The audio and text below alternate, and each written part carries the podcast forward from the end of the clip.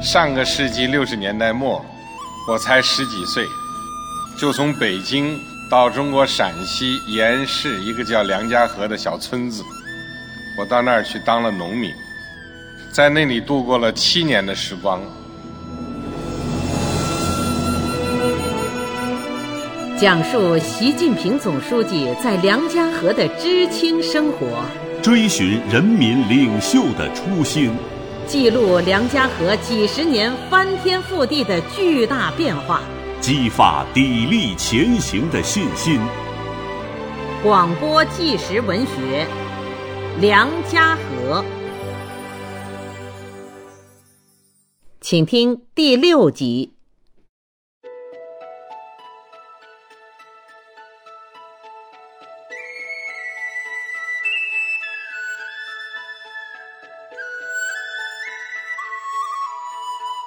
到梁家河两三年后，习近平已经能够说一口流利的延川话。他与当地人一样，把土豆叫洋芋，把馍馍叫梅梅。二零零九年十一月，他到延安考察，仍能讲一口流利的延川话。吃饭的时候，他问陪同的陕西省委书记赵乐际，能不能听懂“梅梅”是什么东西。赵乐际说：“不知道。”他解释说：“梅梅就是馍馍，白面馍馍，也就是馒头，是延川土话。”他熟悉梁家河的每一条沟、每一架山，熟悉梁家河村子里的每户人家。二零一五年二月十三号，他回梁家河。即使四十年没有联系的人，他一见面就能认出来，大名小名都能叫出来。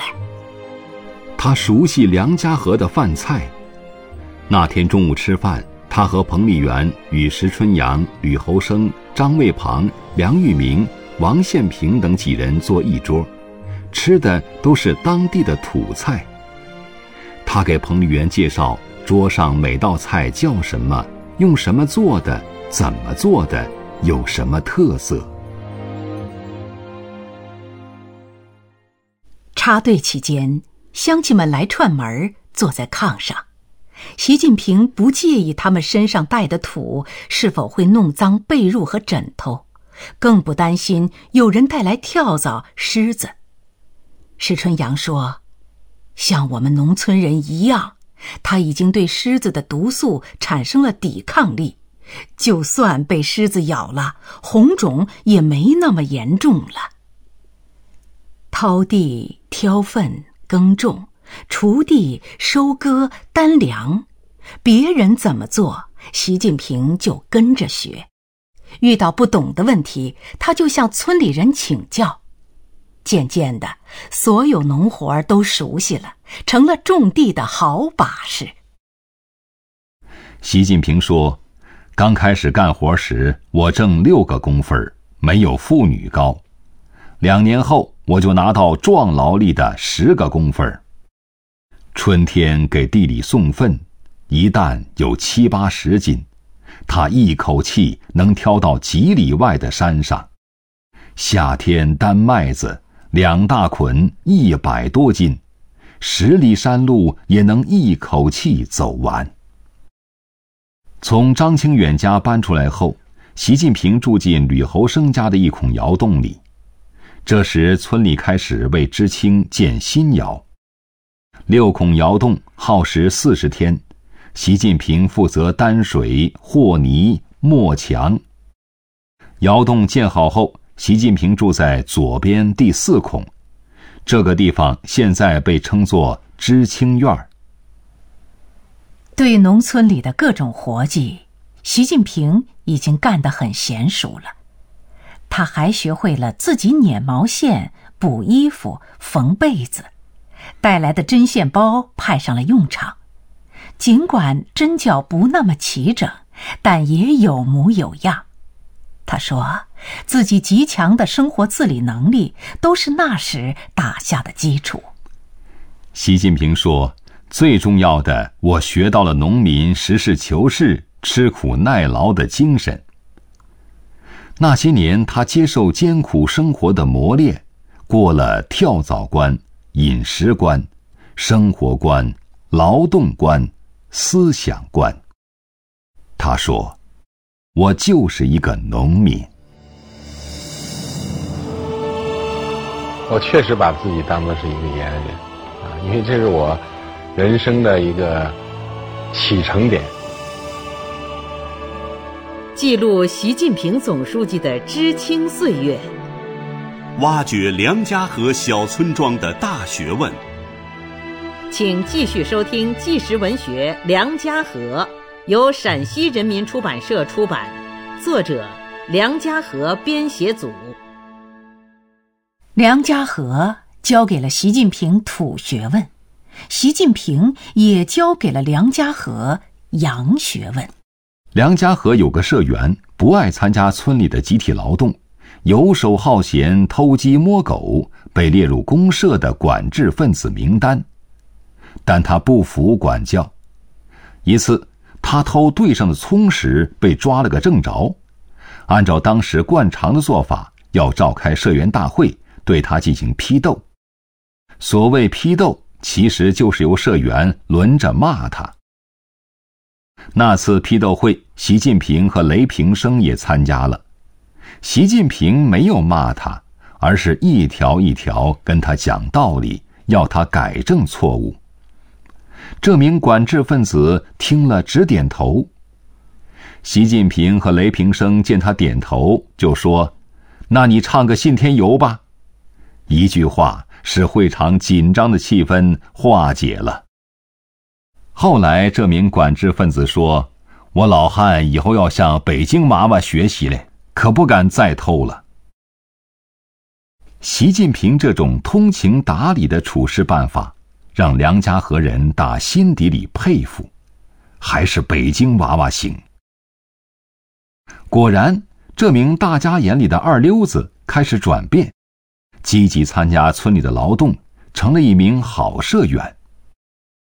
事后，梁玉明和习近平聊起这件事时，习近平说：“他只是犯了一些小错，完全可以改过来，还是可以团结的人，应该以教育为主，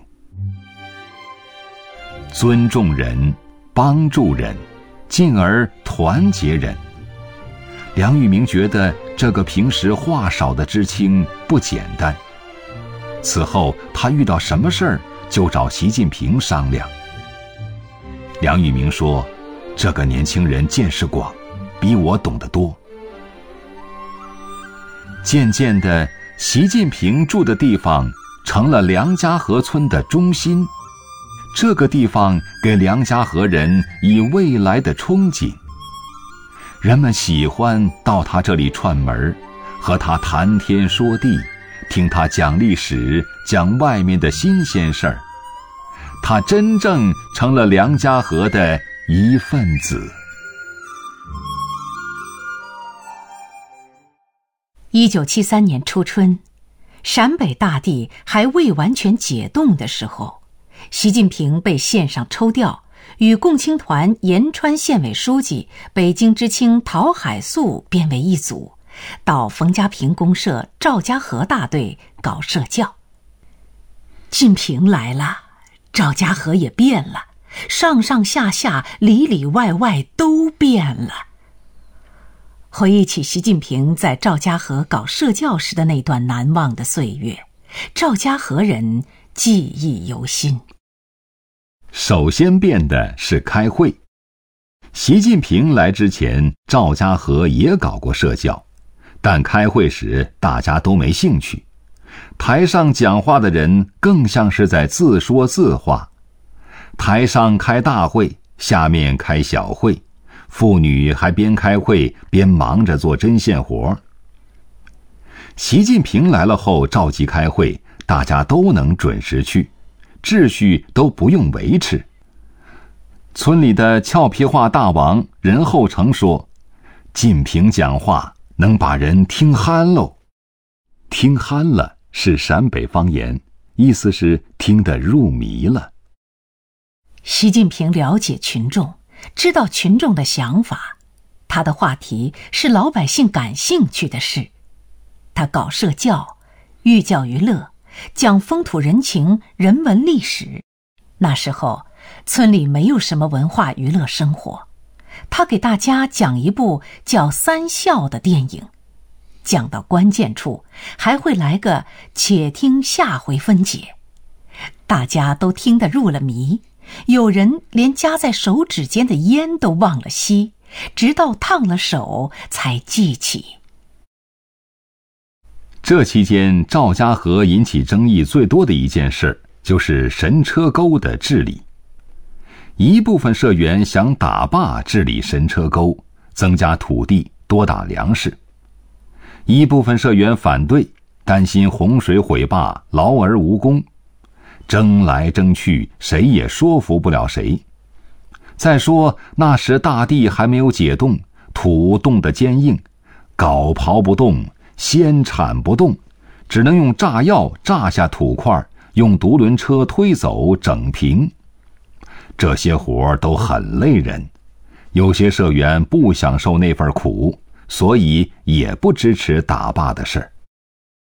习近平觉得这是个对老百姓有好处的事儿，节气不等人，不能再拖了。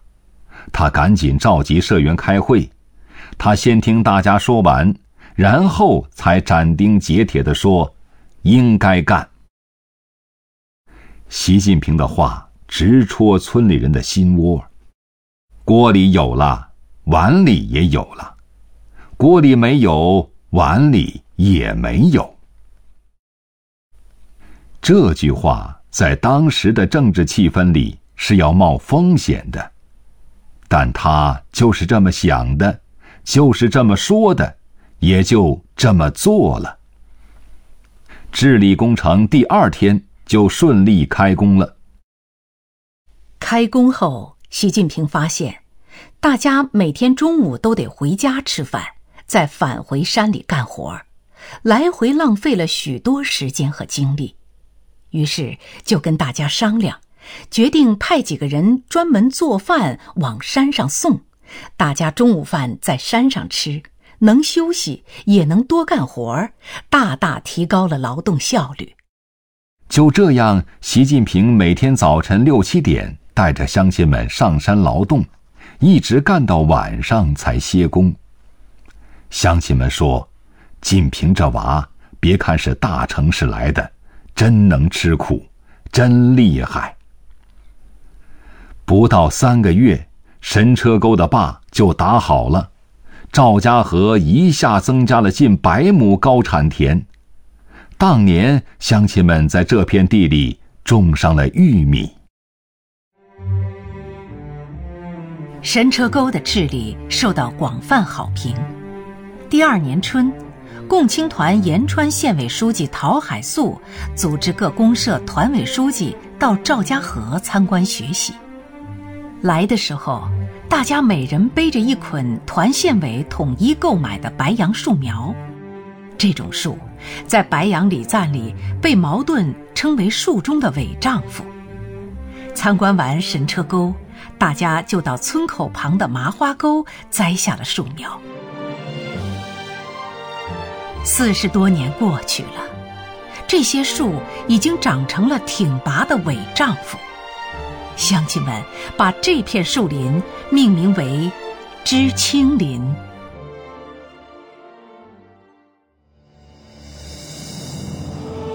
梁家河这个小村庄的变化，是改革开放以来中国经济社会发展的一个缩影。记录习近平总书记的知青岁月，挖掘梁家河小村庄的大学问。请继续收听纪实文学《梁家河》，由陕西人民出版社出版，作者梁家河编写组。习近平来到赵家河后，还翻开了赵家河的一桩公案。赵家河有个社员叫武刚文，小名也叫随娃。随娃是村民眼里的能人，精明能干，干啥都有一套。不仅是干农活的行家里手，就连放羊这样的活，他也干得比别人好。他赶的羊群从不糟践庄稼，羊群从庄稼旁经过也不吃一口。而且随娃会打算，有谋略，能拢住人，是以前的生产队长，村民们都服他。但这样一个人却在放羊，这不是杀鸡用了个牛刀吗？习近平很快了解到随娃这个生产队长被免职的经过。原来，一九六五年春，时任县委书记带了两个干部，骑着自行车从清平川翻山来赵家河视察，看到随娃正带着社员在开垦一块荒地，于是生气的把自行车往旁边一扔，厉声问：“谁是队长？竟敢带头开荒，大搞资本主义！”那个年代。开垦荒地是违反政策的严重错误，隋娃却不认为开荒种地多打粮食吃饱肚子有啥不对，所以说啥也不服气，还跟县委书记吵了一架。他想，自己受苦受累还要受气，就赌气说不干了，并发誓这辈子再也不当生产队长了。随娃不当队长了，赵家河的粮食产量也下降了，多年处在一个低水平上。习近平到赵家河那年，随娃二十七岁。习近平认为要提高赵家河的粮食产量，还得随娃当队长，于是就去找他。随娃，你还得当队长。我不当，我当够了。你得当。你当队长能搞好生产。习近平劝他多为集体考虑，多为生产队做贡献。但随娃对自己的生活还满意，觉得不当队长不用操那么多心，根本不接他的茬儿。一次，两次，十次，习近平终于把他说动了。随娃答应再当生产队长。村里人开玩笑说：“习近平这后生火真旺，要不怎能煮熟随娃这颗牛筋疙瘩？”习近平还在赵家河办起了夜校，教社员识字。高小梅就是在这个夜校里学会了写自己的名字。高小梅干活麻利，能跟男劳力比高低。春天给地里送肥，男劳力担七担，她也担七担。习近平称她为“铁姑娘”。这位铁姑娘至今还记得习近平那时经常说的一些话：“火车跑得快，全靠车头带；打铁还需自身硬。”习近平在赵家河待了八个月，有人说赵家河是习近平初显才华的地方，但也有人说，其实赵家河是习近平真情回馈这片土地和父老乡亲的一个序曲。社教结束的时候，冯家坪公社党委书记赵廷弼想把习近平留下来。文安义公社党委书记白光兴知道后说：“你们想得美，我们的好人才，怎么能给你？”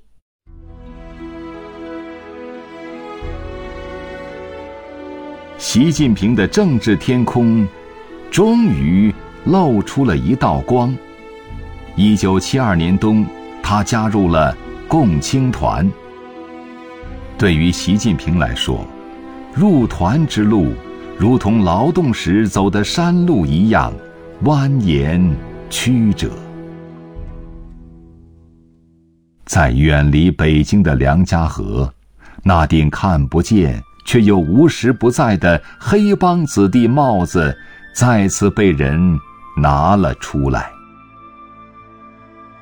习近平的父亲习仲勋，是我党我军卓越的政治工作领导人。陕甘边革命根据地的主要创建者和领导人之一。早年，他与刘志丹等战友创建了陕甘边革命根据地，其后又与陕北革命根据地连成一片，形成西北革命根据地，为长征中的红军提供了宝贵的落脚点。毛泽东数次赞誉习仲勋，称他党的利益在第一位。从群众中走出来的群众领袖，活的马克思主义者。一九六二年九月，习仲勋因所谓刘志丹小说反党问题，被康生诬陷为利用小说反党，并被专案审查。文化大革命开始后，又受到残酷迫害，被审查。关押、监护前后长达十六年之久。习近平插队的时候，陕北对他父亲的批判仍在继续。人们很难想象，报纸上的批判文章也要由习近平来读。那个年代，这顶黑帮子弟的帽子足以压垮任何一个挺直的脊梁。对黑帮子弟来说，所有的门都是关闭的。招工、上学、当兵、入团、入党，都与黑帮子弟无缘。尽管在梁家河，这顶帽子终于被唤作可教育好的子女，而这次入团，倔强的性格，却帮了他。入团申请书写好后，习近平把大队支部书记请到了自己的住处，吃了一盘炒鸡蛋，两个馍。饭后，他问：“我的入团申请书你该递了吧？”“我咋地？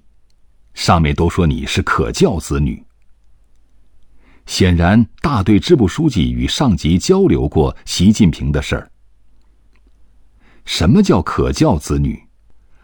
上面说你没与你父亲划清界限，结论在哪儿？一个人是什么问题，得有个结论。我父亲什么结论？你得到中央文件了？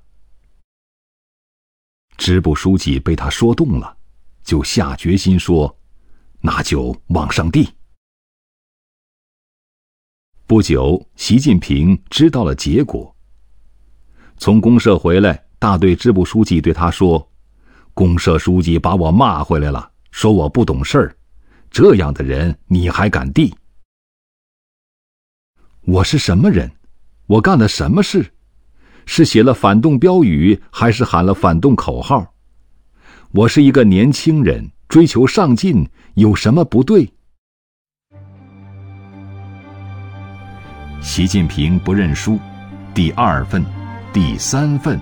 不停的写着。他坚信，自己的父亲是好人，自己也是好人。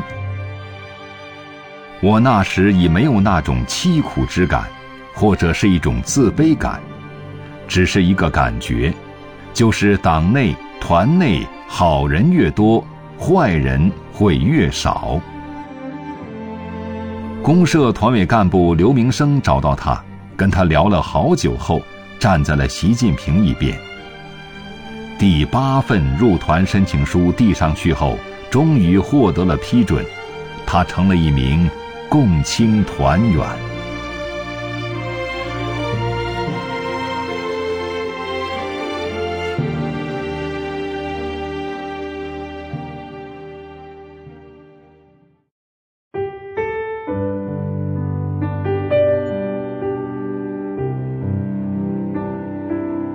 广播纪实文学《梁家河》由中央广播电视总台出品，演播：苏阳、黎春。